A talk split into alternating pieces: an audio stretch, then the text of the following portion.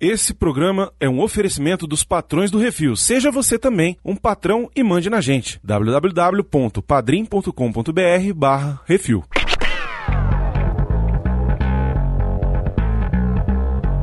I'm sorry, Dave.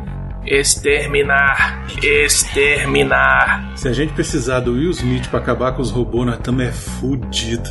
Olha, que é isso assim, rapaz?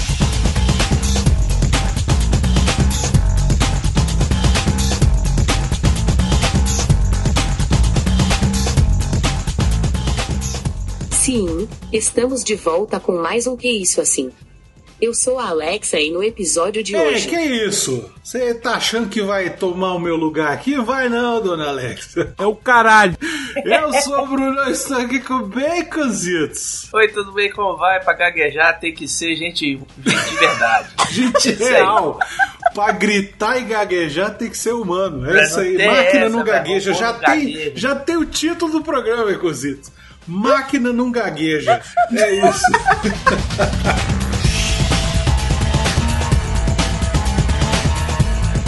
Hoje estamos aqui para falar sobre inteligências artificiais, o perigo. Atenção, Will Robinson, você se lascou, meu irmão. Perigo, Will Robinson. Você acha que tava fácil aí? Exterminador do Futuro, não sei o que, Blade Runner, Caçar Android, não sei o que? Rapaz, é muito pior do que você imaginava.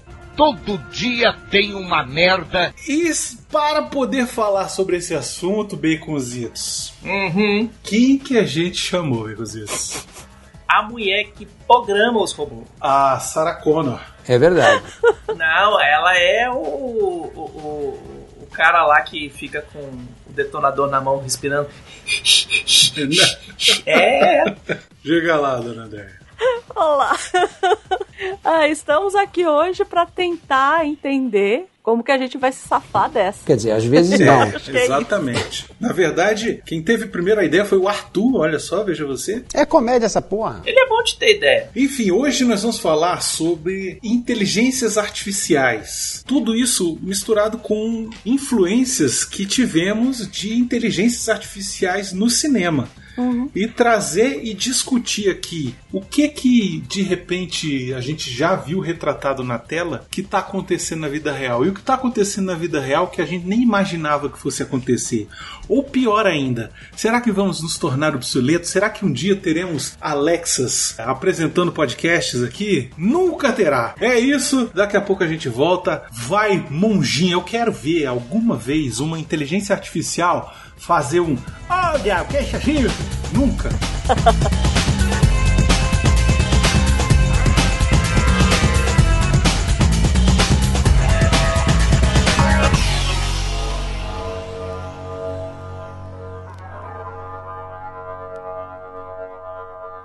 É isso assim, programa do Refil.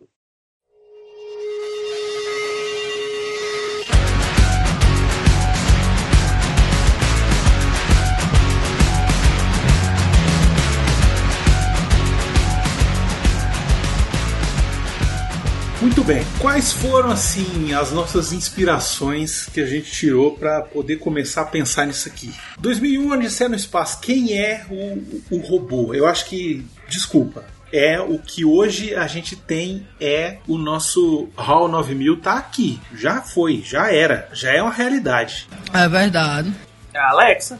É, Alexa. Total. É a Alexa, a Siri e o OK Google. Pronto, agora a gente ativou tudo de todo mundo. Camada de filho das putas. Cara, se estiver ouvindo fora do fone de ouvido, se fudeu. Acionou a Skynet sem querer, né? Alexa, assina que é isso assim no Spotify. E aí, Siri, assina que é isso assim no Apple Podcasts. E ok, Google, baixar que é isso assim no Podcasts. Aí, já também já começamos a entupir o seu HD de coisa. Estamos aí pra isso. Eu não sei que vontade é essa que você tem de fazer merda. Mas qual é o, o lance do HAL 9000? A gente tem uma profusão, né? De máquinas que tomam o poder ou tomam a consciência, ou enfim, o que queiram chamar. No caso do Hall, ele é um computador da nave. Né? Isso. Quando a gente fala da Alexa, da Siri, enfim, dessas outras, a gente está falando dos assistentes virtuais. Que é mais ou menos a mesma coisa no final das contas, né? O Hall, ele acaba tomando conta daquela nave. Num princípio, para quem ouviu o programa que a gente fez lá do Livros em Cartaz, ó, o Jabá aqui no meio, a gente fala um pouquinho dessa, de como veio essa noção desse cérebro e dessa inteligência artificial ser primeiro pensada como um cérebro de fato e depois ser pensada como um computador, que você vai lá e imputa coisas nessa máquina de calcular que uma hora já está aprendendo coisas é, diferentes. No caso do Hall, eu acho que é pioneiro, né? Arthur C. Clarke não é um dos grandes à toa, né? Nesse caso específico, ele é muito parecido com o que a gente tem hoje. Ainda não chegamos aí, mas que vai tomar decisões importantes para manter a sua própria sobrevivência. Porque é isso, no final do hall é isso, né? Eu acho que isso talvez seja o mais complicado que a gente vai propor discutir aqui, né? Agora, o interessante no caso do 2001 Céu no Espaço é que o roteiro também do filme teve a mão do Arthur C. Clarke, né? Uhum, né? Junto com o Stanley uhum. Kubrick. Então, daí você já tira as duas mentes incríveis ali e tudo que eles trazem no filme. Enfim, é um filmaço, eu adoro, eu acho incrível e realmente a parte do, do Hall é a parte mais assustadora, né? Sim. Mas outro filme que brinca com essas inteligências artificiais é, assim, mais ficção científica raiz e talvez talvez o que esteja mais longe, não digo que é impossível, que seja lá o Blade Runner, né? Que é o caçador de androides, que na verdade não tem androide nenhum, né? São os replicantes. Até então, quando a gente fala em robô, né? A gente fala na palavra robô, é, a gente tem essa noção que é um ser humanoide e que tem uma inteligência artificial. Porque pra gente, para se ter uma inteligência, tem que ter uma aparência humanoide, tem que ter corpo. Eu acho que os robôs eles entram nessa categoria. Sim, o próprio Exterminador do Futuro é isso, né? Isso, isso. Eu acho que eles entram nessa categoria dessa inteligência artificial, que ela é humanoide, porque ela precisa se locomover, porque até então a gente não tinha a noção de algo que ia estar conectado, que a gente ia estar conectado o tempo inteiro. Olha, olha só como muda. Vai vendo. Que a gente ia estar conectado o tempo inteiro e que a gente ia estar, que isso ia estar no nosso bolso. Não, e o que é mais louco é que a gente viveu essa revolução. Isso, isso. Né? A gente Isso. viveu isso, a gente da nossa Uhum. geração aqui, os- as pessoas que estão com 40 e poucos anos, viveram a personalização do computador, Uhum. né, para trazer para dentro de casa. Eu me lembro até hoje do dia que meu pai trouxe o primeiro computador pessoal lá para casa. Era um, era um, um Apple II, eu acho, uma coisa assim. E a tela era de fósforo, Fósforo verde. Insinua que sou velho. E era uma loucura, sabe? E assim, e, e caraca, mouse, velho, que. Disquete, disquete. Disquete, sabe? Tinha um joguinho, eu me lembro de um joguinho que ele botava lá que era do Pato Donald, Uhum. sabe? Já no TK3000, e assim, era uma evolução de, de dois, três anos, sabe? Assim. E aí É. depois 386, 486, de repente Pentium.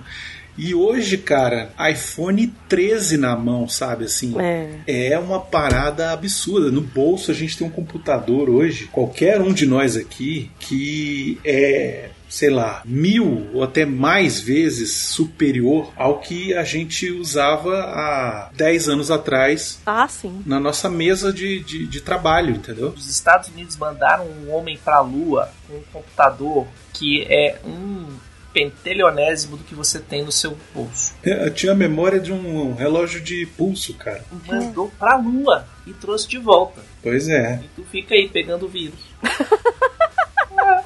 Eu acho que entre todas essas inteligências artificiais que a gente imaginou no cinema, a gente é muita gente, né? Mas eu digo assim, que o cinema trouxe nesse imaginário onde seres humanos enfrentariam máquinas, Uhum. né? Eu acho que nenhuma delas deixou mais claro o nosso futuro tenebroso nessa guerra do que o Matrix, Ah, sim. né? Ah, sim. Porque o Matrix a gente virou lenha. É, na verdade a gente, a gente virou bateria, mas o certo seria virar lenha, né? Porque depois foram ver o quanto de joules de trabalho, enfim, aquelas medidas físicas malucas, de quanto que a gente iria. é, um corpo humano durante a Geraria vida de energia. geraria de energia, né? E nada, praticamente nada. Você deu play na unidade de besteira sonora sob demanda BN. Não. Era mais fácil queimar os corpos e, e usar numa termoelétrica, E entendeu? não tenha dúvida de que seria isso que eles iriam, irão fazer. Não tenha Inclusive, dúvidas. existem universos cyberpunk onde a- as cidades são movidas a termoelétricas por, pelos corpos das pessoas que morreram no dia anterior. E por isso que a, a- a violência não é combatida pela polícia. Uhum. E as, lógico que a classe dominante não vê essas coisas, mas o povão lá, o 90%, 99% fica lá se fudendo e morrendo pra gerar banho quentinho pra almofadinha. É, mas até aí também temos aquela maravilhosa peça de ficção científica chamada Soylent Green, Nossa. que a ração das pessoas é feita de É pessoas. gente. Bom, Então, esse também é daqueles assim, cara, anos 70, né? É. Aquele pessoal não, não tinha limite, não. Ele faz isso aí. É distopia, né, cara? Quando a gente começa a falar disso, né, é impossível a gente não pensar na distopia. É, é o 1984 que todo mundo achou que imagina, isso é Nunca. maluquice do cara. E pior, eu sempre falo isso, eu falo assim, gente, é muito pior do que o Orwell previu, porque o que ele tinha previsto é que a gente ia ser vigiado. Ele não tinha previsto que os imbecis não iam ser simplesmente vigiados, que eles iam colocar onde eles estavam, a foto com quem eles estavam, Lógico, é, o. Uhum. o que eles pensam. Ele nunca ia imaginar, nos maiores sonhos dele, ele nunca ia imaginar que a gente ia ajudar o grande irmão no final das contas. Não é só entendeu? isso, não. Ele nunca imaginou que os idiotas iam invadir o Congresso e, e- e fazer um cadastro com CPF no Wi-Fi, bro. Você é burro. Puta que pariu, cara. É, mas aí é burrice, né? Eu ia Burrice. pensar que o pessoal ia falar assim, ô, toca aí a música pra mim no Spotify. Pô, todos esses negócios, a Alexa, o Caramba 4, ô, ô, ô, escuta, faz isso aqui pra mim. E ela vai lá Cara, e faz. esse negócio, esse negócio de assistente pessoal, a gente nunca, eu, meu mais louco, mais louca imaginação não teria imaginado. Como é que é o negócio? De tipo, um dia chegar e falar em casa assim, fulaninho, anota aí pra mim, faz, bota aí, abre aí, lista do supermercado, aí faz a lista do supermercado, agora manda pro meu WhatsApp, e, que eu quero fazer É, talvez não, não com essa complexidade, mas eu trabalho com chatbot especificamente desde 2008. Então era algo que a gente já via hum, pro futuro, assim, era algo que estava se desenvolvendo muito a passos muito pequenos, né? Então assim, a gente já tinha, por exemplo, coisas de speech eh, to text, text to speech, a gente já tinha alguns mecanismos que poderia criar assistentes né, é, virtuais, chatbots com isso, mas assim,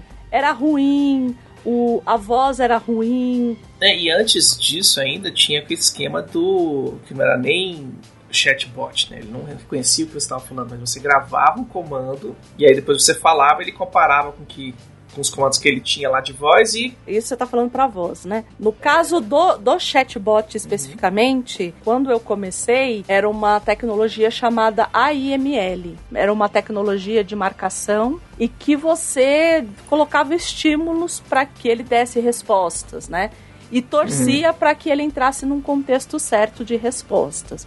Quando entra o machine learning, aí a gente tem um assim um, um triplo mortal carpado, entendeu? Eu não entendi o que ele falou. E aí o machine learning ele vem e aí você fala, ok, a gente vai começar a gerar modelo conversacional e agora a gente está vendo uma outra progressão na coisa da linguagem, né? Quando a gente fala de NLP especificamente, que é processamento de linguagem natural, né? E agora a gente está vendo uma outra coisa que são as gerativas ou gerativistas, né? Que é como o chat GPT, por exemplo, né? Que ele ele acaba gerando a partir de um conteúdo que está lá. Você não precisa pré-programar o conteúdo que você quer que responda.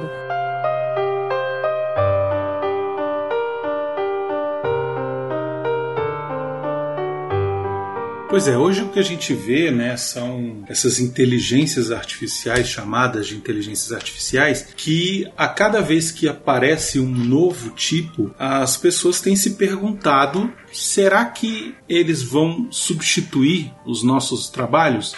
Tipo, hoje você pede, chega lá, pede para o chat GPT escrevam a matéria sobre é uma matéria pauta fria, obviamente, né? Uhum. Por enquanto ainda é pauta fria. Ele vai lá e ele busca na internet e ele inventa um texto louco e é uhum. é aquilo. E que no final faz algum sentido, né? E aí a gente começou a perguntar, tá, e aí vem a inteligência artificial que é de fazer ilustração. Aí vem a inteligência artificial que é a de montar fórmula do Excel. Aí vem a inteligência artificial que é a de criar código de programação. E aí as pessoas começam a perguntar, mas peraí, isso aí, se a inteligência artificial começar a ser usada para essas coisas, a gente não vai se tornar obsoleto? Como aconteceu com as máquinas a vapores no, na Revolução uhum. Industrial. Isso, como... Exatamente como a, a imprensa acabou com o, a, a, com os copistas. Com os copistas, isso. exatamente. Assim, será que isso vai acontecer? Hoje a pergunta gira em torno disso, né? E se as máquinas venceram e a gente tá só esperando morrer? Eu acho que são dois pontos, e aí eu vou usar um exemplo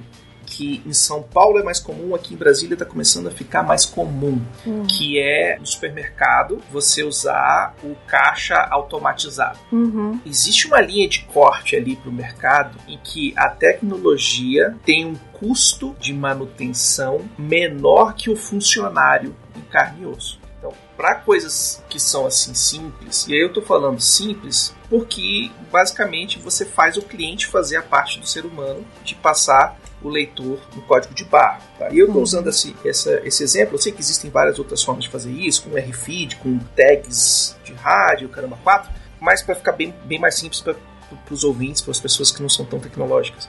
Então, dá para fazer isso. E, e isso, esse é o ponto de corte. Então, quando, enquanto ficar mais barato eu ter mais caixas automatizados e um funcionário para tratar 10 caixas, eu vou ter 10 caixas. Se, é, 10 caixas automatizadas. Se ficar mais barato eu ter 10 funcionários para fazer 10 caixas, eu vou ter 10 funcionários, entendeu? Tem essa linha de corte e não tenho dúvida que o dono da empresa, o CEO lá, o gerente financeiro da empresa, ele não está preocupado se a pessoa vai comer ou não vai. Ele está preocupado com o númerozinho dele lá na, na, planilha de Excel no final do mês. Foda-se. Esse é um, uma linha de corte. Então, se o seu trabalho consegue ser completamente executado por uma máquina, mesmo que parte dele seja feita pelo cliente que está ali na hora, aí sim a máquina vai tirar o teu trabalho. Mas, cara, existe uma coisa muito crítica, muito incrível, e que aí hoje a inteligência artificial está começando a, a trabalhar para suplantar isso que se chama criatividade. Se você passar um, um exercício matemático para quatro pessoas, uma soma de dois números grandes, lá, dois números de dois dígitos, e falar para elas explicarem como é que elas fazem isso na cabeça delas, você vai ter respostas diferentes. Extrapolando isso para forma de resolver problemas, é aí que entra a criatividade da pessoa, do ser humano. E nesse ponto aí que é o que a máquina não consegue fazer. A máquina não consegue ter um eureka. É então, mais ou menos. É mais ou menos, mais ou menos, mais ou menos. Talvez para o que a gente chame de criatividade artística, talvez não mas uhum. para resolução de problemas, eu acho que sim, e principalmente quando a gente começar a deixar com que ela tome decisões.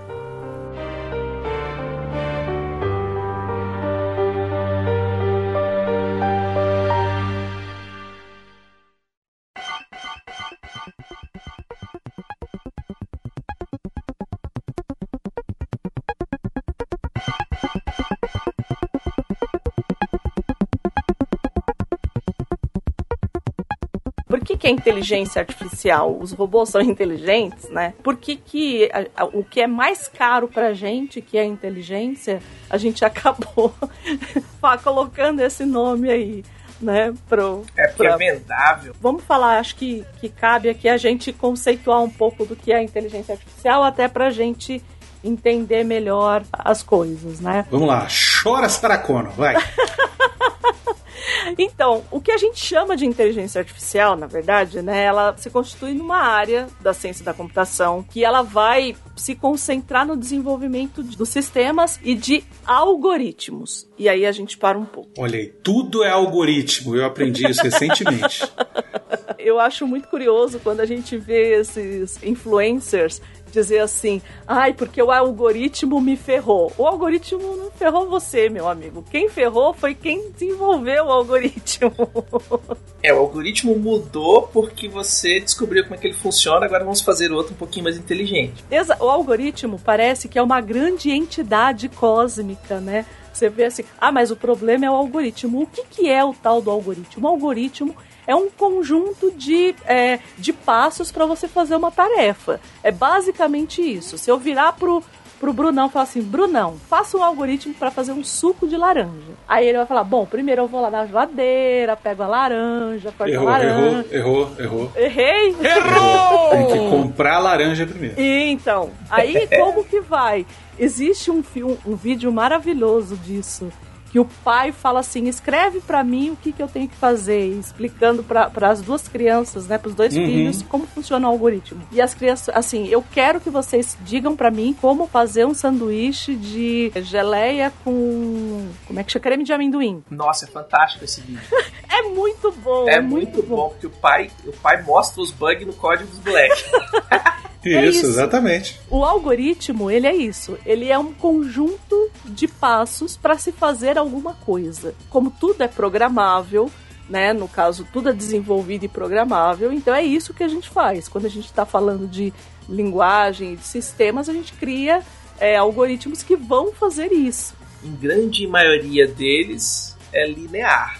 Você começa aqui, termina ali, tem uma entrada, tem uma saída. E aí, no caso da inteligência artificial, esses sistemas e esses algoritmos, eles estão concentrados em fazer tarefas que lembram a inteligência humana, que é o quê? O aprendizado, o raciocínio, a percepção, uhum. compreensão, geração de imagem, de, de linguagem, é, reconhecimento de voz, reconhecimento de imagem, uhum. tomada de decisão, resolução de problemas complexos. Então, assim, a inteligência artificial dessa área da computação tem esse nome exatamente exatamente porque o que a gente definiu para ela são essas tarefas que, em tese, poderiam ser feitas pelo raciocínio humano. Ah, agora eu entendi! Como que começou a inteligência artificial? A inteligência artificial ela está sendo falada muito agora, mas ela está sendo desenvolvida desde 1950. Porra!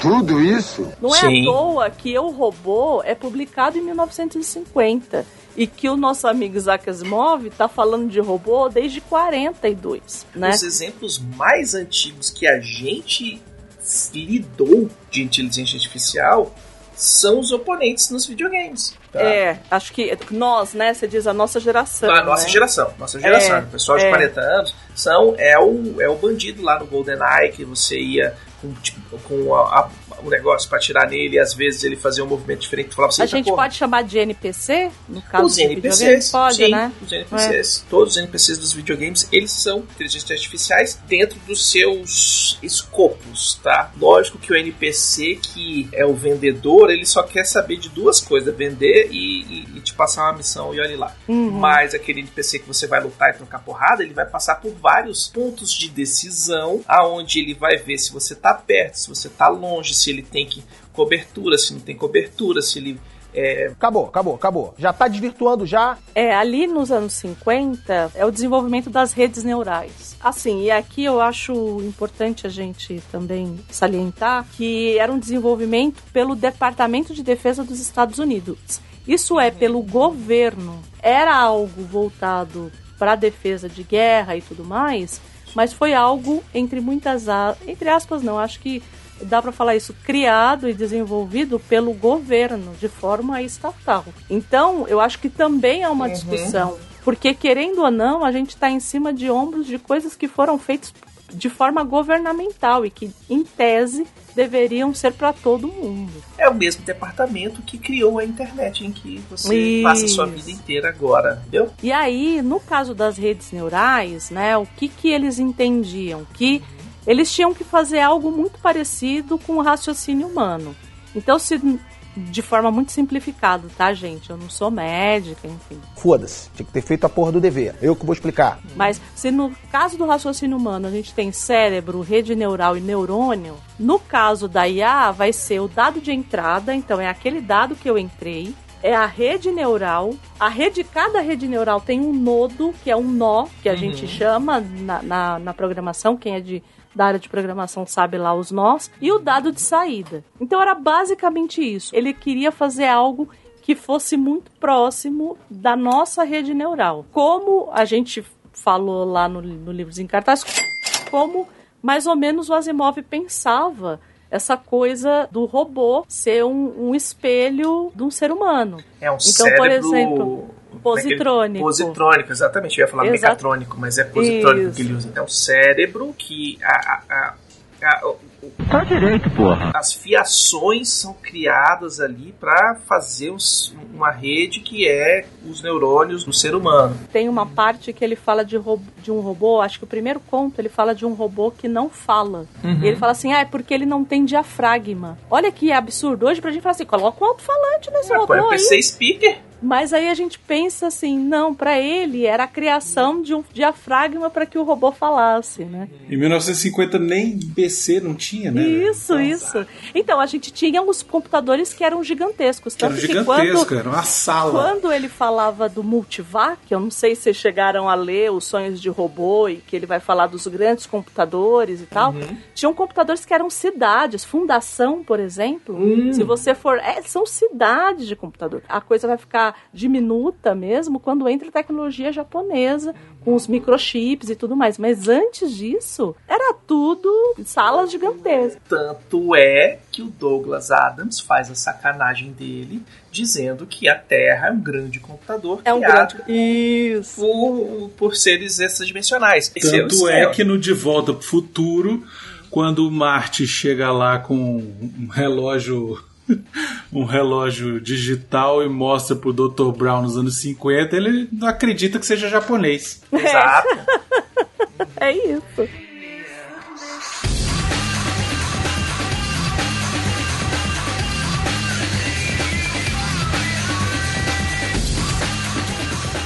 Em 1970 é quando a gente eles utilizam, né, esse sistema de mapeamento para fazer o mapeamento das ruas dos Estados Unidos, com esse projeto de redes neurais, que se a gente for pensar no mapa de uma cidade de rua é quase como as veias da gente, né? Assim, se a gente for pensar numa cidade por exemplo, como São Paulo, Uhum. que a gente sempre pensa, é mais ou menos ali, né? E ali, em 2003, a DARPA ela já tinha um assistente virtual, né, um assistente pessoal, muito antes do que a gente chamava da Siri, da Alexa, muito antes disso. É aquele clips de papel da Microsoft, eu lembro daquele viado. Exatamente. É verdade aquele desgraçado no Word, né? Uhum. Tinha ele que ele batia assim na telinha. Tuc, tuc. Isso, batia na telinha e vinha encher o saco. Ai, você não quer aprender a botar aspa? Ah, se lascar, sai daqui. Então, assim, toda a base que a gente tem nesse período é automação e raciocínio. É isso. É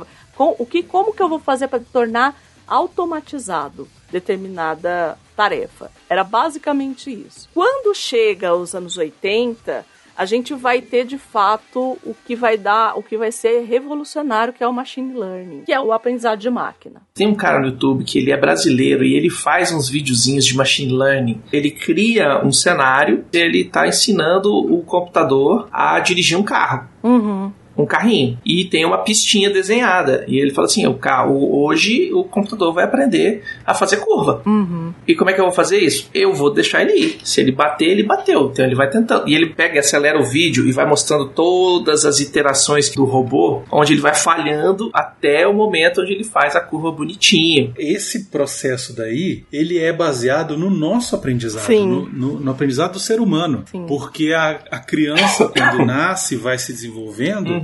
Ela para andar, ela primeiro vai cair. Uhum. Ela vai Uhum. tentar e não vai dar conta. Primeiro, aí ela vai ver que ela não consegue ainda, ela vai começar engatinhando. Aí daqui a pouco de engatinhando, ela começa a botar uma das pernas, ela consegue tirar o joelho do chão e botar o pé. E aí dali a pouco começa a querer ficar em pé. E daqui a pouco e, e é Uhum. tentativa e erro. Isso. E tudo, tudo nosso é por tentativa e erro. É isso. A gente Sim. aprende a gravar podcast na tentativa e erro, a gente aprende a estudar para concurso na tentativa e erro, a gente aprende a gravar é, vídeo na tentativa e erro, a gente aprende a escrever um texto na tentativa e erro.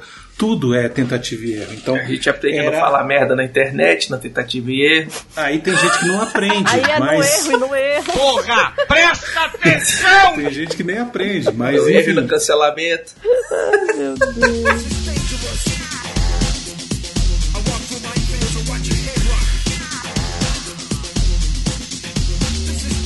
Aí chega um desgraçadinho lá em 2010 e traz o Deep Learning. Não, brother. Vamos dar um exemplo bem legal do que é o machine learning, Tá. para o pessoal entender. Toda vez que você entra na Amazon e você vai fazer comprar alguma coisa, ele fala assim: ó, quem comprou isso aqui também comprou tal coisa. E aí a gente responde assim: eu não sou qualquer um. O que, que o machine learning ele vai fazendo? Ele vai fazendo o seu perfil. Assim, outro dia no TikTok. TikTok. Ah, sim! Eu tava, gravei o vídeo, aí enquanto esperava o vídeo subir, aí fui passando. Aí daqui a pouco apareceu um vídeo lá. Eu falei assim: você tem interesse nesse vídeo? Aí embaixo assim, não tem interesse, tem interesse. Aí, Exatamente. O que, que você gostou? O que, que você achou desse último vídeo que você viu? Você gostou ou não? É, são essas coisas. E outras, na, na Amazon, por exemplo, eu tenho um colega que trabalhou no machine learning deles lá. Ele vê os seus padrões de compras e depois ele vem te propor coisas ali pelo lado, né? Digamos, eu compro direto, eu compro bebida na Amazon porque é barato e, e Amazon Prime e às vezes sai mais barato que comprar nos grandes atacadões que tem por aqui. E aí volta e meia ele fala assim: ó, tá tendo promoção do gin aqui. Isso é porque ele já sabe que eu compro. Que você é alcoólatra, né? Ele Você é sabe a alcoólatra. frequência que eu compro aquele tipo de bebida e ele sabe quais bebidas. é, Tu quer saber o, o naipe do negócio? A Amazon me entregou gin aqui no domingo. Eu falei, filho da puta, velho, vou parar de comprar porque já sabe que eu sou Tá alcoolista. foda, a entrega, a entrega tá no automático já. É, já no Ele domingo, botou nos velho. produtos recorrentes. Ô, Beconzinho, tem que parar disso, parar com isso, cara. Não, agora eu tô trocando, agora é fralda. Ah, é. Se fodeu. Então, e aí a gente tem a coisa do deep learning. Que aí eu Uhum. acho que é o, de fato, que é o que a gente hoje pratica e é o que a gente está vendo todas essas grandes inovações e tudo mais por conta do deep learning, que funciona como? É exatamente como o treinamento de, de erro e acerto ali, só que ao invés de eu pegar uma interação e aí colocar o robô para fazer essa interação, aí depois fazer o- mandar o robô fazer de novo essa interação, não. Eu bombardeio esse robô com interações, com grandes dados, né? Por isso que ficou tão em moda o nome Big Data. Tinha gente que estava usando Big Data sem nem saber o que que era. Eu achava super Caramba. divertido É lindo. né? Não, porque eu vou, porque eu trabalho com Big Data. Eu falo, oi? E aí, e essa e que veio essa habilidade não só de você trabalhar com esses grandes dados, e é claro Uhum. que essa habilidade veio por conta dos números pornográficos, Não vamos falar de pornô aqui, não. né? Que antes era o, o disquete que a gente falou lá. E agora a gente Uhum. tem nuvem, tem, enfim, tem lugares N para se armazenar tudo isso. É que a gente consegue esse número gigantesco de dados, né? E a partir desses grandes dados, o que, que a gente pode fazer com isso, né? E não é só dado, quando a gente fala dado, parece que é só texto. Agora não. Agora é texto, Uhum. agora é imagem, agora é vídeo, agora é áudio. Por que, que o LGPD é muito importante pra gente? Hoje em dia, todo mundo que tem um seguro de saúde tem dados relacionados à sua saúde. Rapidão, fala o que que é LGPD, porque pode ter muita gente que não sabe o que que é. É a Lei Geral de Proteção de Dados. Protege os brasileiros do uso de informações suas particulares de forma que leve a ganhos de terceiros. Todo mundo aqui tem, que tem seguro de saúde, inclusive o pessoal que está no SUS também, tem suas informações gravadas ali no servidor central. Então eles criam um histórico. Eles sabem que ah, em 2003 você teve apendicite, que depois você teve um episódio de, de gota, depois você teve um episódio de torção de pé, não sei o que. Às vezes não tem nada, as coisas não tem nada relacionado. Mas eles vão criando um histórico seu, de tudo que você teve de atendimento. Legal. Todas as coisas que passaram para você. Se você fez fisioterapia, se você não fez fisioterapia, se você torceu, se você não torceu, se você tem problema de coluna, se você Legal, já falei legal. num próximo atendimento com o médico, o sistema pode pegar, diluir tudo e falar assim: ó, o cara tá sentindo dor no joelho, mas ele já teve essa intervenção aqui lá atrás, então pode ser isso e facilita para o médico. Isso é lindo, isso é maravilhoso, isso ajuda na sua vida. Ajuda o médico a não deixar passar um histórico de doença, de acidente, que pode influenciar no seu caso específico, porque aquele quadro, quando tem aquele agravante, é diferente. Bom, sim. E daí? Porém, contudo, todavia, entretanto, o que, que a sua seguradora também faz? Ele pega junto todos os dados de todo mundo e fala: câncer de próstata. Qual é a incidência em Brasília? 7%. Ah, por que que tá com 7%? O que que tá acontecendo com esses caras? E aí eles começam, e aí é o Big Data. Aí eu vou pegar do universo todo mundo e vou tentar minar ali para achar um carinha que tá desviando ali, que junta e tem uma casualidade ou uma causalidade, é uma coisa que está gerando, e aí você vai fazer esses estudos em cima disso, dessas informações, e quanto mais informação você tiver, mais você sabe, e você consegue chegar, dependendo do tamanho do banco de dados, você sabe inclusive quais foram os remédios que foram receitados para as pessoas, e você consegue falar assim: olha só, da galera que tomou aspirina durante 30 anos para dor de cabeça, 70% teve menos problemas cardíacos. É, no caso da, da LGPD, e aí eu vou dar um exemplo. Esse é o exemplo Uhum. bonito, né? Eu vou dar o exemplo. Eu tô falando bonitinho. É, mas dar. fora é, isso. Não, não, eu vou dar um exemplo por que, que a- essa lei ela foi gerada e vou também Uhum. ficar na coisa médica, que é só para todo mundo entender por que, que a gente tem essa lei, né? Quando a pessoa, por exemplo, tem doenças muito graves, né, ou consideradas graves, como o HIV, por exemplo, Uhum. ela pode, ela tem o direito de Sim. não revelar que ela tem essa doença. Ah, mas ela vai ser contratada na empresa e ela, ela pode não falar que ela, que ela tem HIV? Pode. Pode. Isso está em lei. Uhum. Suponhamos que, por algum motivo, antes de você ser contratado, existe um banco de dados que tem é, alguma dessas informações e que isso vaze, entre aspas, para a empresa. Digamos que você vai fazer o exame admissional. Por exemplo. E aí o médico entra no banco de dados do seu seguro de saúde porque ele tá pagando uma graninha a mais. Exato. E aí pelo seu CPF puxa lá sua ficha e conta lá HIV. Ele fala, ó, o ó, tem HIV. Ou então, esse cara teve câncer. Mas que filho da puta, olha aí, veja você. É por isso que a LGPD é tão importante. E por que que eu voltei nisso? Só para complementar o que o Zito estava falando. Uhum. Para quem nunca ouviu falar e quer saber um pouco mais, tem curso de graça sobre LGPD na escolavirtual.gov.br, é do governo. Você Isso. vai lá e faz um curso aberto sobre LGPD. Aqui tem informação. Pelo menos para entender o que é e para que você começar a se preocupar com os seus dados que são seus.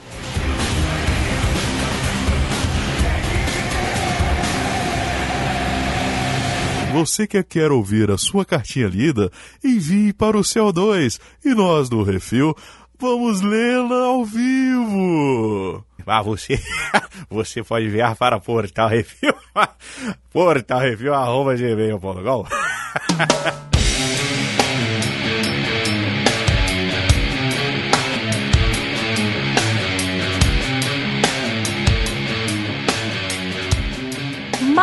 não estamos aqui para falar sobre as maravilhas da LGPD. Nós estamos aqui para colocar medo nas pessoas. e aí eu Uhum. sempre brinco que para colocar medo nas pessoas, a gente sempre tem que se valer de nomes muito poderosos, né? E aí eu vou puxar aqui uma frase Uhum. que o Stephen Hawking disse numa entrevista pela BBC em 2014. Ele falou Hum. o seguinte: as máquinas iriam evoluir sozinhas, refazer o próprio projeto a uma velocidade cada vez maior. Humanos que são limitados para a evolução de bio, né, com uma evolução biológica lenta não poderiam competir e seriam substituídos. Puta que pariu, Marquinho! Então, assim, na verdade, a gente tá aqui enrolando vocês, mas o que, que a gente quer falar? a gente quer falar sobre a grande problemática que vai causar inteligência artificial. Vocês estão fodidos. A gente tá de boa, que daqui a pouco a gente tá morrendo, mas vocês estão fodidos. Todo mundo se fudeu! É bem por aí, né? É, a gente aguenta ainda uns 20 anos aí. O esquema é o seguinte: a gente tava falando de deep learning ali, e só pra lembrar, por que que hoje em dia o chat GPT, o outro lá que faz foto, o caramba 4, por que que eles conseguem fazer os negócios que antes eles não conseguiam? Junto com a inteligência artificial, tiveram outras coisas que foram sendo desenvolvidas: reconhecimento facial, reconhecimento de imagem, outras tecnologias onde você usa a inteligência artificial para reconhecer coisas, reconhecer a fala, rosto, né, que hoje em dia você destrava seu celular com o rosto, reconhecimento facial, inteligência artificial que reconhece movimento, que reconhece cor, que reconhece posicionamento de coisas dentro de uma esteira de fábrica, etc e tal. Essas tecnologias todas foram criadas para resolver outros problemas, caíram na mão de um nerdola que juntou A com B e falou assim: "Ah, agora eu vou botar todo o acervo da Barça que eu tenho aqui digital de imagens renascentistas no meu HD, vou fazer o machine learning aprender e aí vou virar para ele e falar assim: pinta como Rafael um quadro da Virgem Maria. E aí ele cria um quadro form- um jeito renascentista, parecendo com coisa do Rafael, porque ele está sampleando do- daquelas imagens todas que ele pegou de quadros de Maria e todos e, e de, de- da forma que Rafael pinta e gera um negócio. Vai gerar bonitão na primeira vez? Não, mas joga na mão de um monte de nerdola querendo fazer é, quadro de anime e fantástico, caramba 4 de graça na internet, que você vai ter 50 milhões de interações em cima do negócio. Para além das imagens e dos textos, eu acho que a gente tem umas problemáticas um pouco maiores que agora com o Chat GPT e Sim. com outras tecnologias a gente começa a perceber. Uhum. O que tem se falado muito, né, principalmente do Chat GPT especificamente, é que hoje, do jeito que o Chat GPT está, ele Uhum. entraria na FUVEST no curso de História, por exemplo Você tá falando sério? Ih, rapaz. mas possivelmente ele não conseguiria fazer os recortes que um profissional da área de história faria. Vou dar um exemplo. Recorte se você diz em cima de textos É, não, pra fazer. recortes que eu digo é a especialização. Ah, tá a bom. gente tem um generalista. Então, Uhum. veja bem, eu estou dizendo que todo mundo que prestou FUVEST, que não passou, eu estou dizendo que hoje uma inteligência artificial ela já consegue passar numa universidade concorrida e com tudo mais, mas que ela ainda não consegue conversar com os especialistas de cada área. Então tudo bem. Vamos botar uma coisa aqui que a gente da TI a gente estudou. Lei de Moore. Vai vendo. A cada X tempo a tecnologia duplica. É, em progressão geométrica. né? Hoje ele não consegue ir lá defender o TCC dele lá no final. Consegue assistir todas as aulas, mas não consegue defender o TCC. Mas é hoje, dá um ano. É isso. E é essa problemática que a gente traz aqui Uhum. com que a gente chama, mais especificamente, de alinhamento. Uhum. De alinhamento das IAs. Por que, que a gente vai falar disso? Não sei. Hoje a gente tem um nível de aprendizado de máquina que no começo ele era um aprendizado de máquina e aí ele vai crescendo, aí a gente tem a lei de Moore, como disse o, o Baconzitos.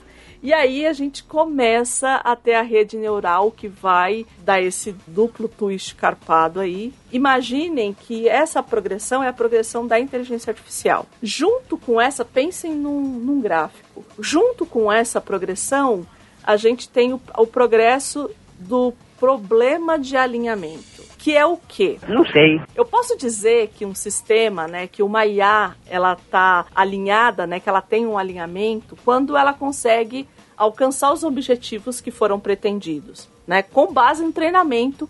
Então, quer dizer, ela alcança o objetivo com base no treinamento que foi feito para ela, né? Então, assim, muito didaticamente é os dados de treinamentos e a função objetiva. É isso, né? Então, para estar alinhado, ele tem que funcionar desse jeito.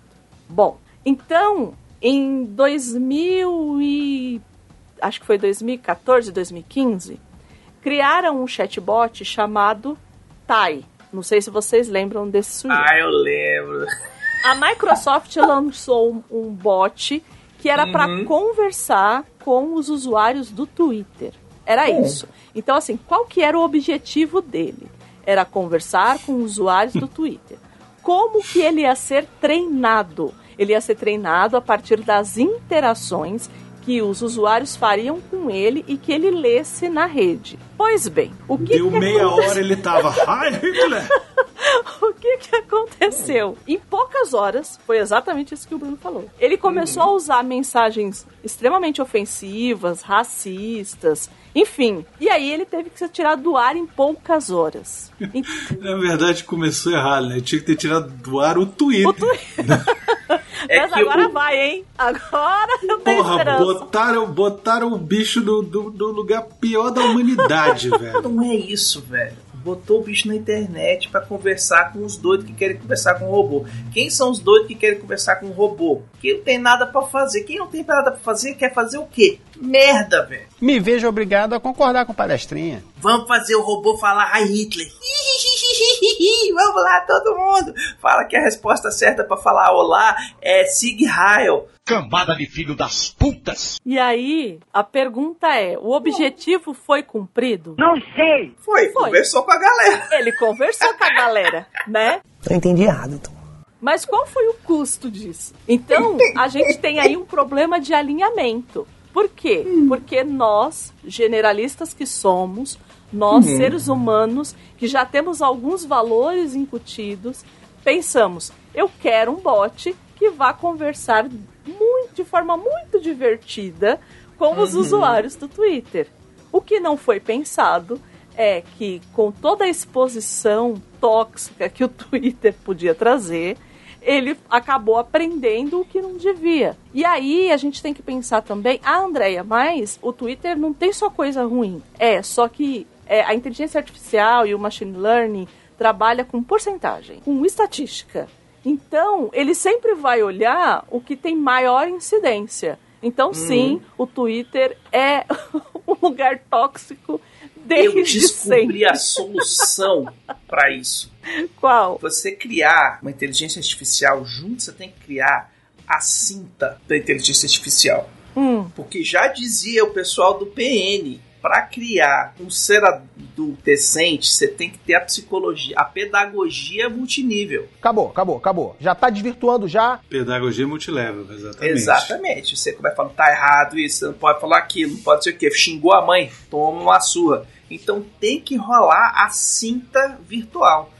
Dá, vai dar chibatada no bicho para ele entender que aquilo não pode. Que é como se resolve bug na, É, na nos vida. moleques dos anos 80. Era na Eu, eu acho que não. Eu acho que criou um povinho bem dodói. Na verdade, é, tem um povo bem dodói. Mas aí é uma coisa Não, não, com não. outra.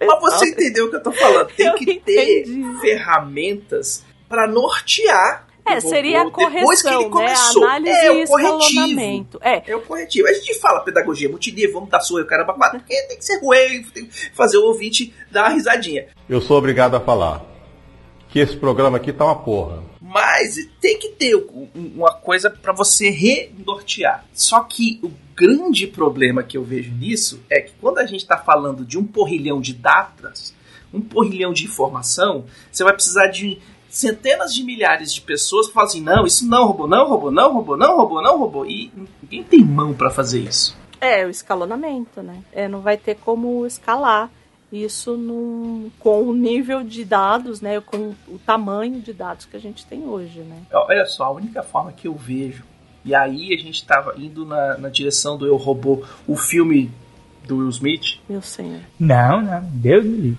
Enfia um abacaxi no meu cu, mas não me mete nisso. Deus me livre. Isso. Tô fora.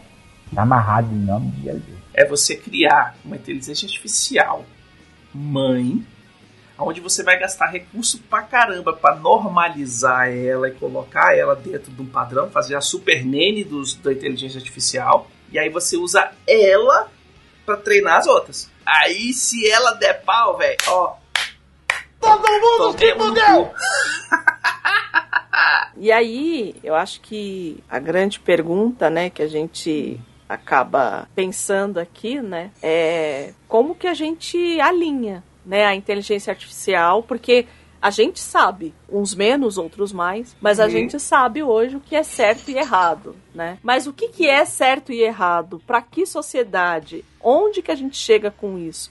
Até para nós, né, em termos de, de valor ético e moral, até para nós é uma área cinza. Como a gente define e como a gente coloca isso pro resto, né, para uma inteligência artificial? E se você pegar uma inteligência artificial e falar assim, olha, os seres humanos não fazem isso. Ai, ai, ai, não pode comer cachorro. E aí depois solta ela na internet ela fala assim, pô, mas e os coreanos? Não, então, tem um vídeo muito legal É. que o André mandou, que é do Pedro Luz, lá Hum. do Ciência Todo Dia. É, ele é ótimo. Eu assisti e fiquei assim maravilhado Uhum. pelo contexto, né? Porque ele vem falar exatamente sobre esses verdadeiros problemas da inteligência artificial e ele fala sobre isso que a gente está discutindo agora nesse momento, né? Uhum. Sobre tipo valores e regras. Quem é que define? Valor para quem? Que valor? Né? E, e aí ele dá alguns exemplos. Pega uma inteligência artificial e aí dá uma função para uma pessoa. A pessoa vai falar para a inteligência artificial o que ela quiser, o que ela acha que é importante, o que ela acha que tem valor. E aí ela vai lá e fala assim: ah, eu vou falar para a inteligência artificial que a fome no mundo deve acabar. E aí ele vai lá e bota: nenhum ser humano jamais deverá passar fome novamente. Aí beleza, ele mandou essa. Síndrome de pra- Scarlett O'Hara. Exatamente. É, pegou lá o rabanete e meteu essa. Aí passou um tempo, daqui a pouco o cara começa a ver no jornal informação de que a humanidade está sendo exterminada, que algumas regiões povoadas deixaram de existir. A inteligência artificial que você programou está cortando energia elétrica, está desviando navio e avião, está cortando suprimentos, tá um caos Uhum. que em breve vai levar à extinção da humanidade. Aí você vai lá na empresa e fala assim, pô, mas o que, que deu errado? Eu só falei para eles que nenhum ser humano jamais deverá passar fome novamente. E aí a empresa responsável fala assim: ah, isso aí foi culpa das suas escolhas, da sua programação. Uhum. Quando você pediu para a IA resolver o problema da fome, disse para ela que nenhum ser humano tinha que passar fome novamente. Só que o que, que a IA pensa de forma lógica, porque ela é lógica? Ela fala assim: ser humano só passa fome se tiver vivo. Então mata. E aí ela resolve matar todo mundo. Então é uma linha de raciocínio simples que resolvia o problema que foi pedido a ela.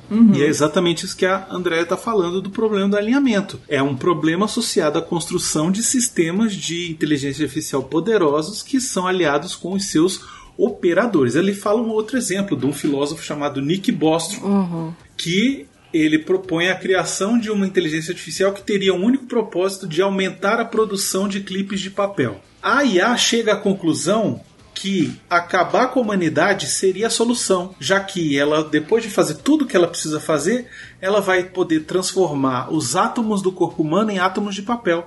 Para ela, ela só estaria tendo sucesso na sua operação de aumentar a produção de clipes de papel, sem se dar conta de que estaria exterminando a humanidade para isso. E aí, o Pedro traz ainda exemplos reais de coisas que aconteceram. Uhum. Aí é punk. Um deles, Aí é um deles é o exemplo do carro autônomo do Uber. Em 2018, estava rolando testes lá do carro autônomo do Uber, programado e tal, que ele tinha que dirigir de forma segura, evitar acidentes, que ele tinha que fazer isso, proteger o passageiro, tinha que proteger o pedestre, tinha que proteger o bicicleteiro, não podia bater nos outros carros. Foi ensinado de que o que que é árvore, o que que é carro, o que que é sinal vermelho, o que que é sinal verde, o que que é pare, o que que é faixa de pedestre, o que que não é, o que que é lombada. Beleza, tá tranquilo, ensinaram tudo isso para ele e começou os testes. E em 2018, ele atropelou uma pessoa. Putz, cara. Atropelou uma pessoa, deu PT do caralho, meu Deus, e agora? Para tudo, vamos tentar investigar o que que foi que aconteceu. Descobriram que a inteligência artificial do carro estava andando no meio lá da rua e aí viu um objeto que ela não reconheceu e aí, ao invés dela resolver bater na árvore ou bater no poste, ela passou por cima daquilo que ela não reconheceu. O que, que foi que ela não reconheceu? Uma pessoa que não estava em cima da bicicleta, estava andando com a bicicleta de lado. Esse parâmetro nunca foi passado para ela. E aí ela simplesmente, ah, isso aqui não é algo que deve ser preservado, passou por cima. Acho que deu uma pesada no, no clima do programa aí. Sinistro, é? Todo mundo ficou, caralho. É aquilo que eu tava falando, reconhecimento de imagem. Não dá para pensar em tudo, Beconzitos. Não, Esse aqui é não o lance. só não dá pra pensar em tudo, como você herda pra dentro da lógica de uma inteligência artificial as falhas do humano que a programou. Então, mas não é a falha do humano. Porque Não o é. humano, ele ia olhar aquilo e Não, ele não, não, ia. Então, A ele. falha do humano que a programou. Não, mas olha só. Entendeu? Dentro do escopo que o cara colocou lá pra treinar a inteligência artificial, o que, que é um ciclista, ele só usou vídeos de quê? De ciclistas andando na rua, indo ou vindo. E nunca botou um atravessando a rua. Aí na hora que tinha um atravessando a rua, ela não entendeu e falou assim: passa por cima. Isso. Por que, que ela falou passar por cima? Essa é que é a grande questão. É o erro da programação do cara. É o erro da programação do cara. Mas é a grande diferença entre uma máquina e um ser humano. Uhum. Porque o ser humano tem o discernimento, por ser um ser humano, de que, mesmo que ele não reconheça alguma coisa, ele vai tentar se precaver e resguardar a vida ou qualquer Uhum. outra coisa que esteja em risco ali no momento. A inteligência artificial, ela não tem como, a gente não tem como fazer ela entender isso, o que é ser humano. Por mais que a gente coloque 500 milhões de informações sobre ética, eu vou te Eu dar um ia- outro exemplo que ele dá. Vou te dar um outro exemplo que ele dá. Vai lá. Reconhecimento de fotos do Google. Uhum. Esse exemplo é excelente. Captcha Adoro. lá. Isso, o tal do CAPTCHA, É. né? E acho que nesse caso foi ainda mais complicado. Uhum. Um usuário do Google estava colocando as fotos dele no sistema de fotos, né? Uhum. E aí identificava, esse aqui é fulano, esse aqui é Beltrano, esse aqui é Beltrano, esse aqui é Ciclano, não sei o quê. Lá pelas tantas, dentro o, o Google usando essas fotos para identificar CAPTCHA, mandou a opção de identifique se existe algum gorila nessa imagem. E eram pessoas negras. Tá errado. Tá muito errado isso. Pam, pam, pam. Você está querendo me dizer que se não fosse uma máquina a fazer isso, ela iria colocar isso alguma vez ali? Não ia. Ela colocou porque ela é uma máquina. Ela colocou porque ela é uma máquina e ela não tem o discernimento de ética. Do que é errado, do que é certo, porque a não ser que você diga para ela o que ela precisa discernir e o que é. Por exemplo, como é que ela vai levar em consideração que existem as diferenças, por exemplo, culturais, baconzitos? As, as diferenças religiosas. Vacas na Índia são sagradas. Uhum. No Afeganistão, a mulher apedrejada se sai na rua sem a burca. Sim. Ele entende isso. Quer jogar uma luz no bagulho pra falar que tá errado? Já tá errado, não precisa jogar luz. Tem que jogar na merda. A gente sempre tem que pensar e não tem que tirar dessa equação que essas inteligências artificiais elas estão sendo programadas por empresas e por pessoas que têm vieses. Que têm interesses. Não só viés, tem orçamento. Que chega uma hora, por mais que você queira fazer a inteligência artificial mais pica da galáxia, que acaba a grana, velho. Por esse exemplo que o Bruno deu, ele é bastante exemplar nesse sentido. Né? Possivelmente essa inteligência artificial ela foi treinada para reconhecer o que é, que é como um ser humano, as mesmas pessoas que fazem essa inteligência artificial ou pessoas que eles Uhum. querem que sejam representados como seres humanos. É o que Uhum. acontece, por exemplo, que aconteceu no banco de currículos da Amazon, né? Sim. que acabou é, que é- acabou-se é, pegando apenas currículos masculinos porque não tinham currículos femininos suficientes para eles acharem que poderiam ser colocados para a vaga. Então, por isso que eu tô falando que assim, para além disso, né, para além de a gente não vai pensar em tudo, para além de tudo isso, seja consciente ou não, ainda Uhum. existem vieses que vão ser colocados ali, né? Sejam estruturais, sejam morais, sejam políticos, eles ainda vão estar ali sendo conscientes, que eu acredito mais, Uhum. ou inconscientes por motivos estruturais na no própria forma de pensamento de uma sociedade. Como é que a gente pode dizer para uma inteligência artificial o que, que é certo e o que é Exato. errado. Se até para a gente, é a gente falha nesses questionamentos. É.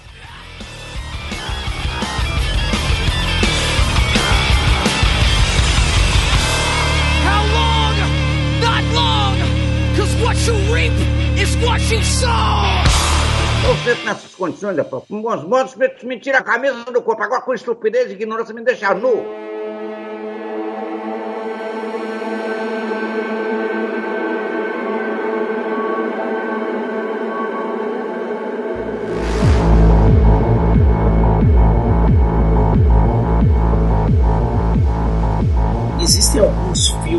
Vêm à cabeça agora que, que um deles é fantástico, que é o Ex Machina, Uhum. onde literalmente a gente tem, lógico, e aí vai ter a mulher linda, robô, etc e tal, e mas o cara chama um Steve Jobs da vida aí, zilhardário que mora numa ilha sozinho, chama um cara pra ir lá conversar com a inteligência artificial e ver se ela passa nos testes Vai Camp. Não. Tá muito engraçadinho, hein, Robin? De se passar por um humano. É o do Turing. Ou é o do Turing ou é o Vai, o Vibe Camp.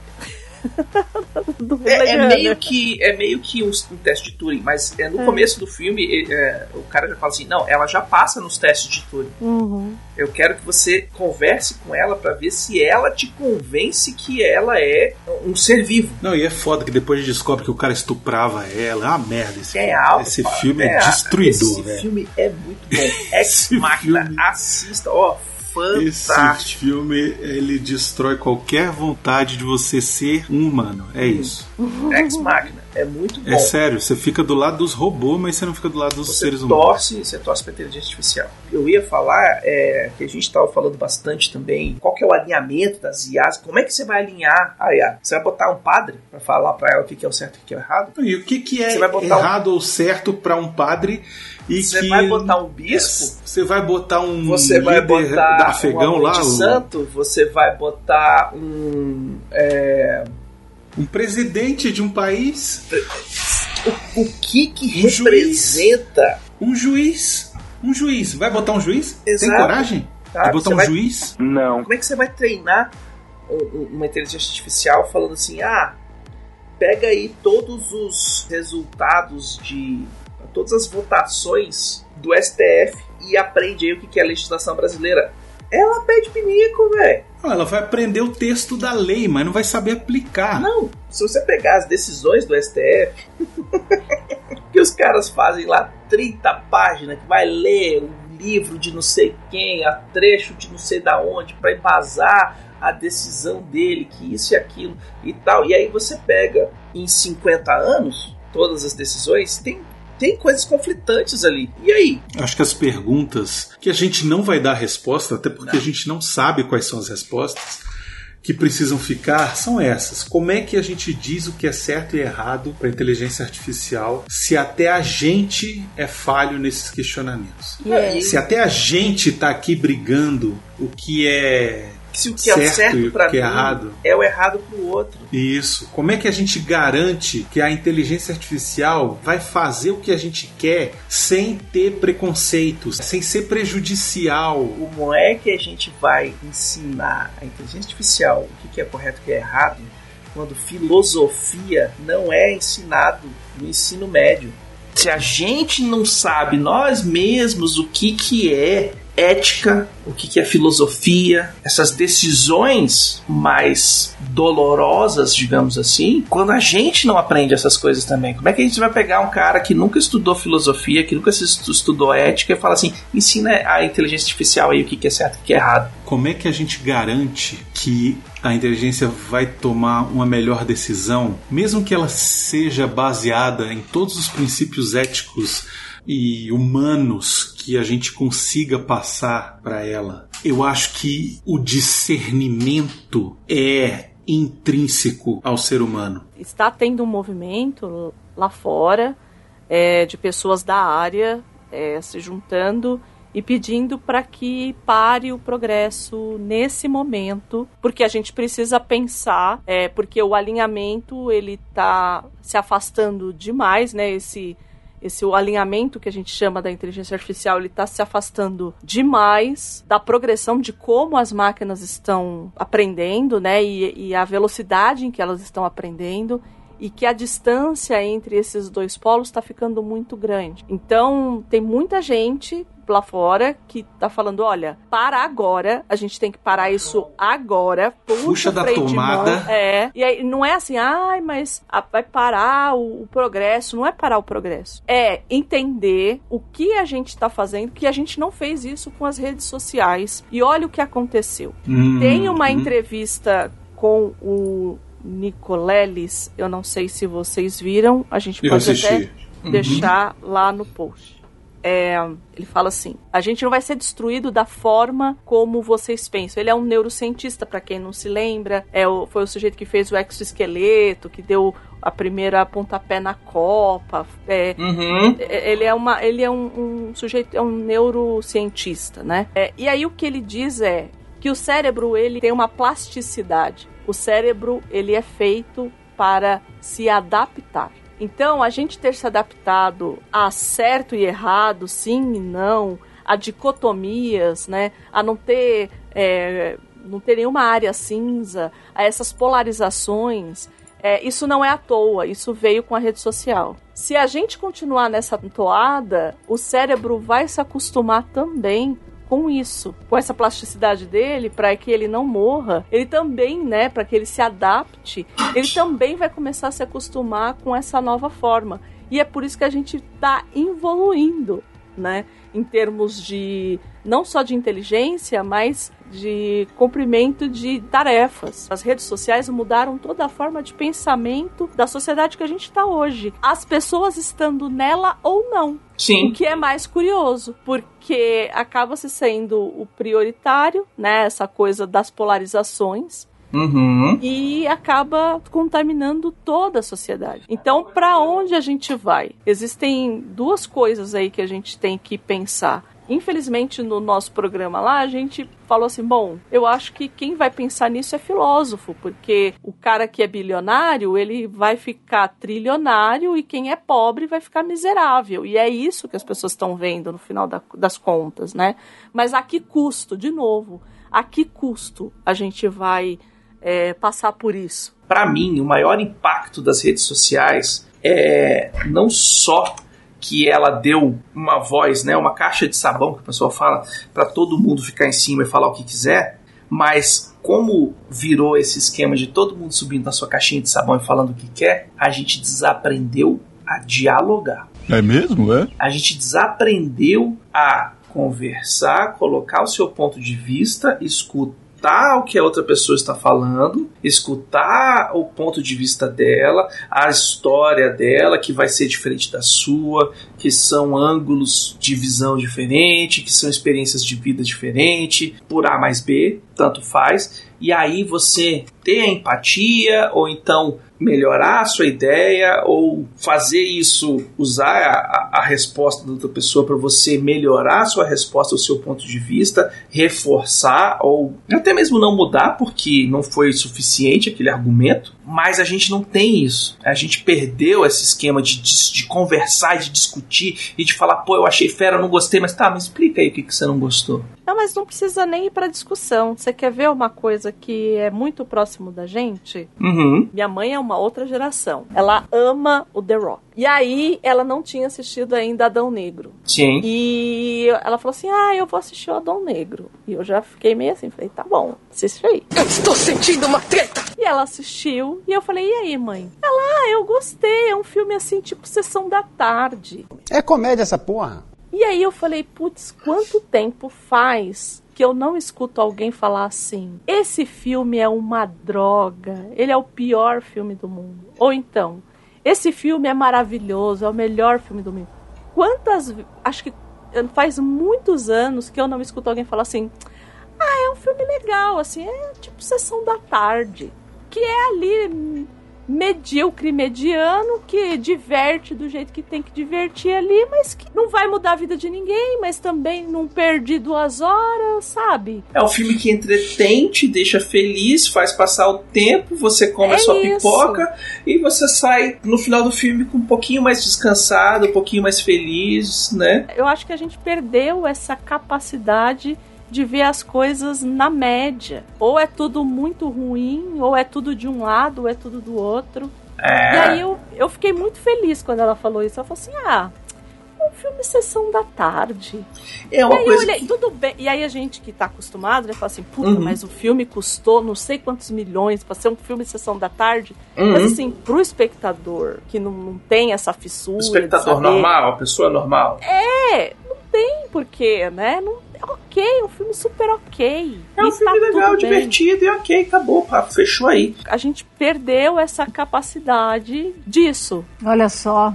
É outra coisa criada pela mídia, criada muito pela mídia, a própria mídia do cinema, que quer vender todos os filmes, todas as coisas como sendo ó, uma coisa maior, filme vai mudar a sua vida. Se você não assistir esse filme, você vai perder tal. E quando na verdade é uma coisa de entretenimento. O Brunão, a gente Então, tá mas conversando. isso só veio, isso só veio começar a acontecer do desse jeito quando as redes sociais começaram com a, você entendeu?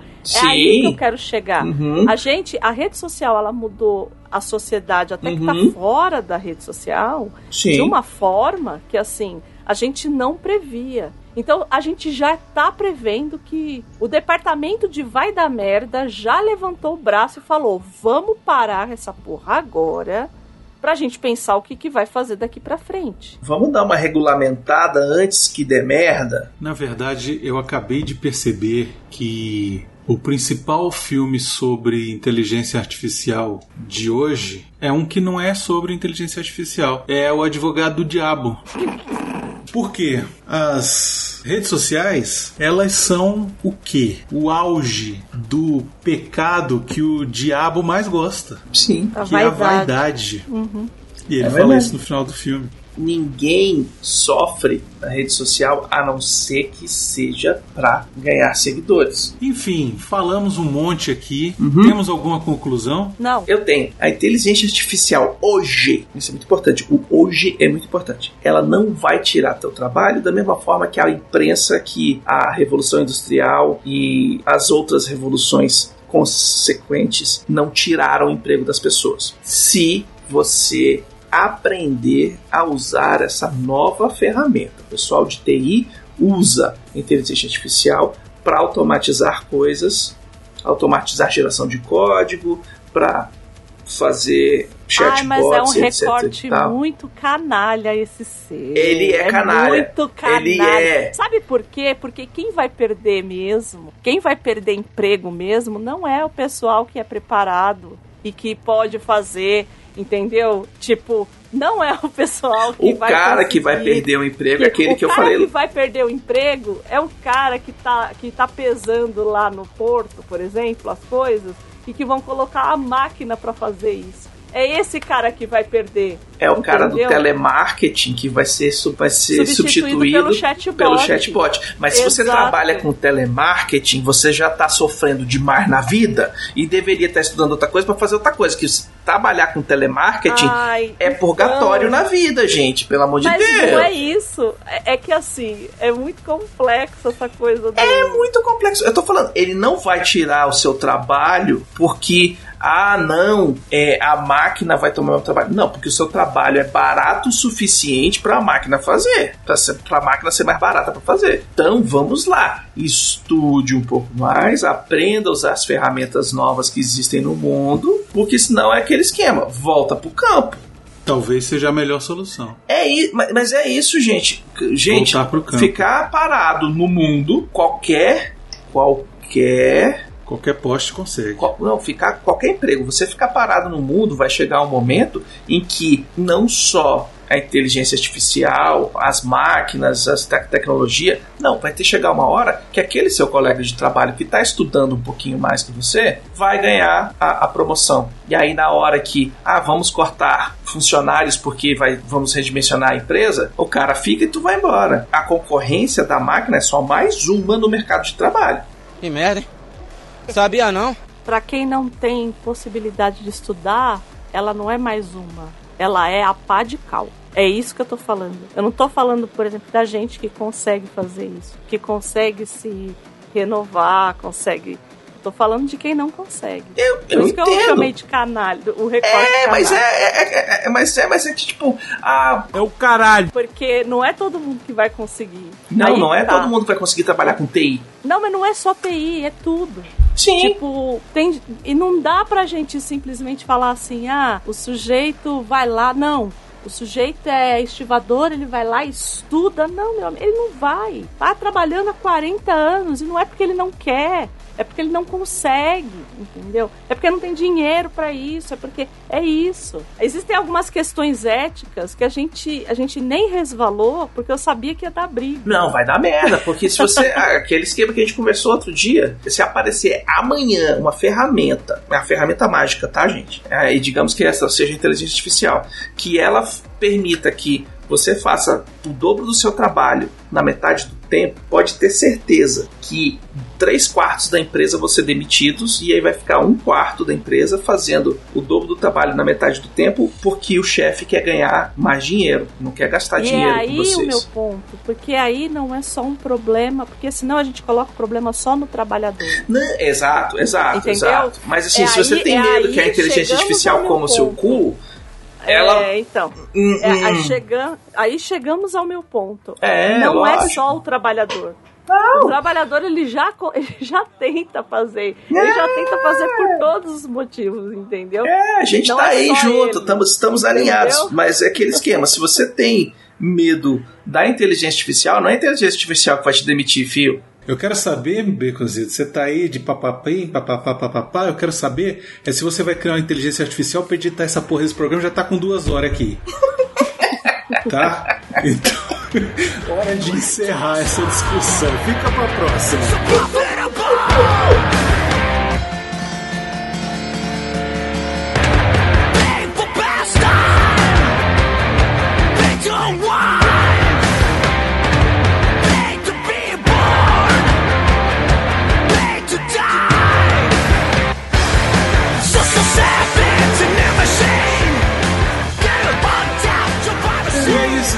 Agradecer, cara. É, que pauta incrível, que projeto excelente esse, eu acho que a gente tá aqui nessa discussão. Uhum. É uma discussão que não tem um fim, eu acho. A gente ainda vai levar muito tempo para chegar num denominador comum onde seja bom para todo mundo, seja bom para evolução, seja bom para evolução da tecnologia, seja bom para evolução da humanidade Uhum. e seja bom para para todo mundo. Eu acho que ainda temos um longo caminho a ser percorrido. Existem questões éticas que claramente precisam ser colocadas à prova. O mundo precisa discutir isso daqui. Eu acho que realmente teria que parar para se analisar o que está sendo feito e aonde, na verdade, a gente quer chegar. Porque Uhum. hoje não parece ter fim. Parece que a gente está fazendo, fazendo, fazendo, fazendo, e a cada dia aparecem novas coisas e é uma nova descoberta. Tá, mas e daí? E aonde que a gente vai? Aonde que a gente quer chegar? Uhum. É chegar no, na possibilidade da gente viajar na velocidade burlesca e encontrar um bebê gigante flutuando no espaço? Vai ser esse o nosso fim? Eu acho que temos um monte de coisa para discutir e fica aqui a, a sugestão aos nossos queridos ouvintes que deem as suas sugestões, aumentem a discussão, mandem esse programa para seus colegas, seus amigos, façam girar essa discussão no círculo pessoal de vocês, questionem, não fiquem só é, olhando para a tela do celular com dando problema de coluna aqui de bico de papagaio, Uhum. né? E sendo simplesmente um receptor de tela. Pergunte, questione, discuta, filosofe, bota o seu cérebro que não é positrônico para funcionar. Eu vou abrir portalrefil.gmail.com. Se você trabalha com inteligência artificial, se você trabalha é, que nem a Andrea, eu superficialmente, a Andrea é muito mais a fundo, mas se você trabalha, faz pesquisas, se é filósofo, o caramba 4 quer falar de inteligência artificial, manda um e-mail pra gente. Manda um áudio, manda um áudio. Não, não, não. Manda um e-mail A pra gente faz- que a gente faz vai podcast? gravar o próximo episódio. Ah, olha aí, sobre boa ideia, com você. artificial. As portas estão abertas para a gente conversar sobre inteligência artificial. O que, que você acha que vai acontecer? Vamos lá acender as tochas, pegar os garfos, os tridentes, o caramba 4 e, e tocar fogo na Microsoft? Ou vamos virar o- a, a era de aquário e vamos virar outro tipo de sociedade? Reflita um segundo sobre o que você está falando. Porque se você fizer isso, eu tenho certeza que você vai mudar de opinião sozinho. Eu sei de gente que não vai pegar garfo, não, vai pegar foi-se o martelo. É, queria agradecer a presença do André que abrilhantou aqui a nossa experiência de hoje. Maravilhoso. É, e, e você tem um podcast, é isso, André? Eu acho que eu Tô tenho. sabendo? É, é. Uhum. então, acho que todo mundo já sabe, é o Livros em Cartaz, que está aqui em cartaz a cada 15 dias nesse feed. É nesse verdade. feed o quê, Baconzito? Maravilhoso! Maravilhoso. Maravilhoso. E pra quem nunca ouviu, a gente fala a respeito de filmes que foram adaptados de livros. Então a ideia é essa por trás da, do podcast. E recomendadíssimo se você gostou desse programa e não ouviu o último Livros em Cartaz aí sobre Eu Robô de Isaac Asimov, Uhum. aquele safado velho. Beliscador de bundas. Vá lá e escute porque está excelente, garbo e elegância. Espetacular. E é isso, até a próxima. Vida longa e próspera, que a força esteja com você. Ao infinito e além. Pau na máquina. É, vamos. Desculpe, Dave. É isso.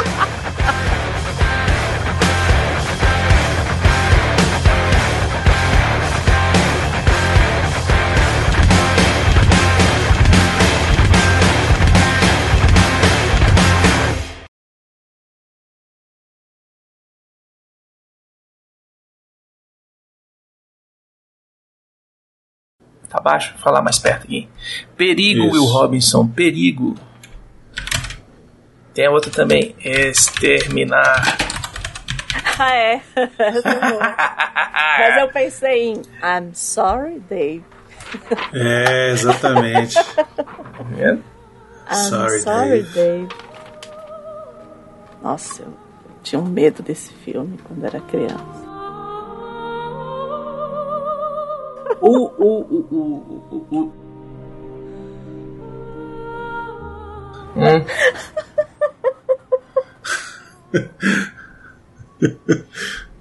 Nossa senhora. Essa me pegou em cheio. Smith de cu é rola, né? meu? Caralho. Ai, que filme ruim. Nossa senhora. Cara, é, antes da gente começar, eu vou pegar uma água ali e já vem, tá? Tá Rapidão. bom, tá, bom. Gabi ia, ia gravar, mas não vai conseguir. Hum, bichinha. A pessoa casou, né? Então, Normal. pra você ter uma ideia, Hum. por conta, por conta da mudança dela e tudo, a gente gravou. O que foi na quarta, a gente gravou na segunda. Uhum. Eu passei a segunda e a terça editando pra colocar na quarta. Fia, a gente gravou hoje de manhã o Reflex que vai sair amanhã. É, então, nossa. É que eu não tô acostumada, porque a gente tem um.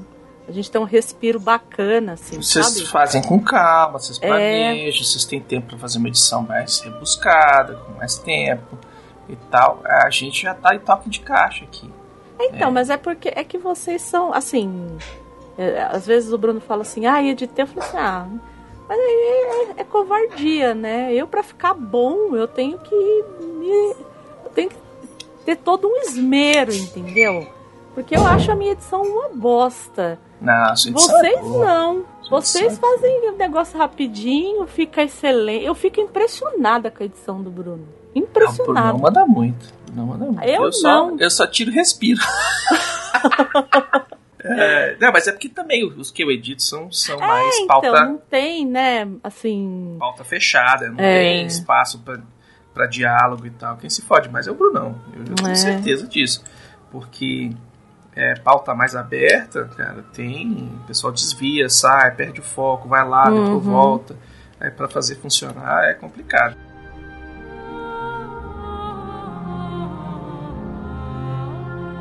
Mas Não, aí, é que eu estou aqui te elogiando pela edição e falando que eu acho a minha edição uma merda. Ah, a edição isso dela não é ruim. Não é, não. Porque. A é- minha é pior, mas eu, eu, eu salvo a minha edição na pauta. É, então. E a nossa a gente fala muito. Eu e a Gabi a gente fala demais. O Bruno participou de uma gravação, ele viu como é. A gente fala demais. Não sei se é um problema de ser mulher, mas a gente fala muito. Não, mas falar demais E não aí, é problema, não. Puta merda. Falar demais é o que faz o programa render. É, Exato. Falar demais no podcast nunca é demais. Né? A não ser que você queira um programa de 12 minutos. Aí é um É, então. É, aí, aí tem que ser. Aí eu, tem que ser roteirizado. Uhum, Aí tem que ser roteirizado. exatamente. Bom. Bom, vou puxar, vamos lá. Vai lá. 3, 2, 1.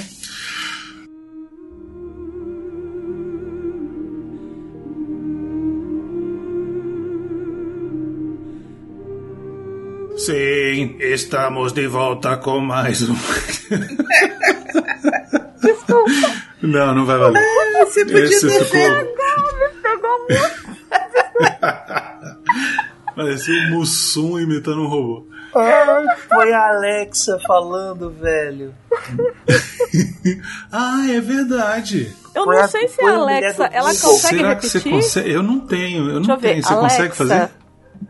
Você consegue fazer repetição de frases? Não consegue, a bichinha tá aqui. Ah, mas você consegue programar o que, que ela vai falar. Consigo, peraí.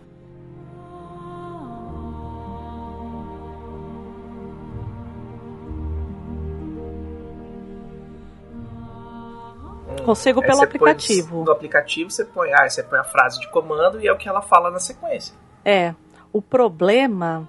É que ela fala aquele se. e- e- e- e- É. Tipo, mas aí você pega e põe, o- pega e põe a mulher do Google lá. É, pode ser a mulher do Google. É, põe a mulher do Google, Bruno. Não precisa, não precisa ter o. Se e. É, não, não precisa ter o.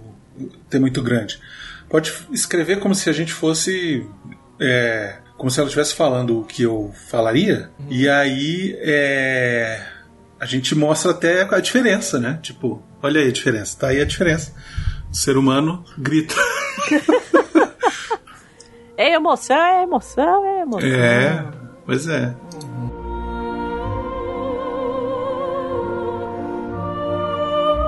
Seu dispositivo parece estar offline. Ah, cacete. Tente novamente mais tarde. Cala a boca. Ih, falhou. É, mas por Ah, é que o meu celular tá offline. Mas vocês querem fazer como? Pera. Não, se você puder botar pra falar e a gente grava no teu microfone mesmo e capta daí, já resolve. Tá, peraí. Ai, droga. Eu podia fazer assim, ó, tipo, sim, aqui estamos começando mais um que isso assim. Eu sou a Alexa e hoje e, e estou aqui com o Brunão. Aí eu falo assim, que porra é essa? A tomar meu lugar é o cacete, Sim. né? Ela não tá deixando. O aplicativo aqui tá fora, o meu. Mas Não, eu vou fazer bem. o seguinte, Se você- eu faço. É, eu faço e aí a gente coloca. Beleza, aí você me manda. Ou depois. faz com a mulher Isso. do Google. Faz com a É, tia do Google. É, eu, eu vou ver se eu consigo com a Alexa. Eu cons- Se eu conseguir. Aí, ó. A bichinha já se assanha. Só falar o nome Assanhada. dela. É, fala o nome dela, pronto. Ih, que engano. Deixa eu dizer pronto. O problema é que quando a gente, a gente desliga ela, ela fica toda vermelha, né? Vocês já viram? Já, é, É, massa. então.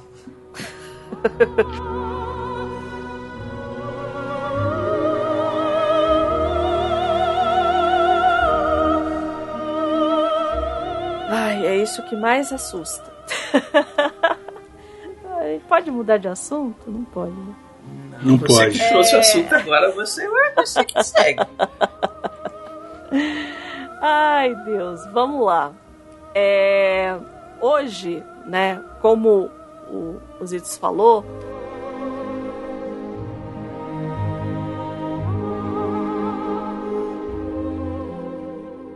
É. E. Eu tô falando muito inglês na minha vida, e aí eu vou pros termos em inglês quando eu vou falar algumas coisas. É. Você. Fala em herda, inglês que eu, que eu tento te dar um. Você.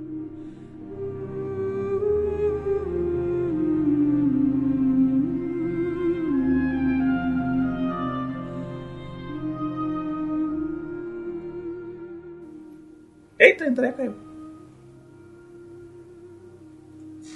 Sério?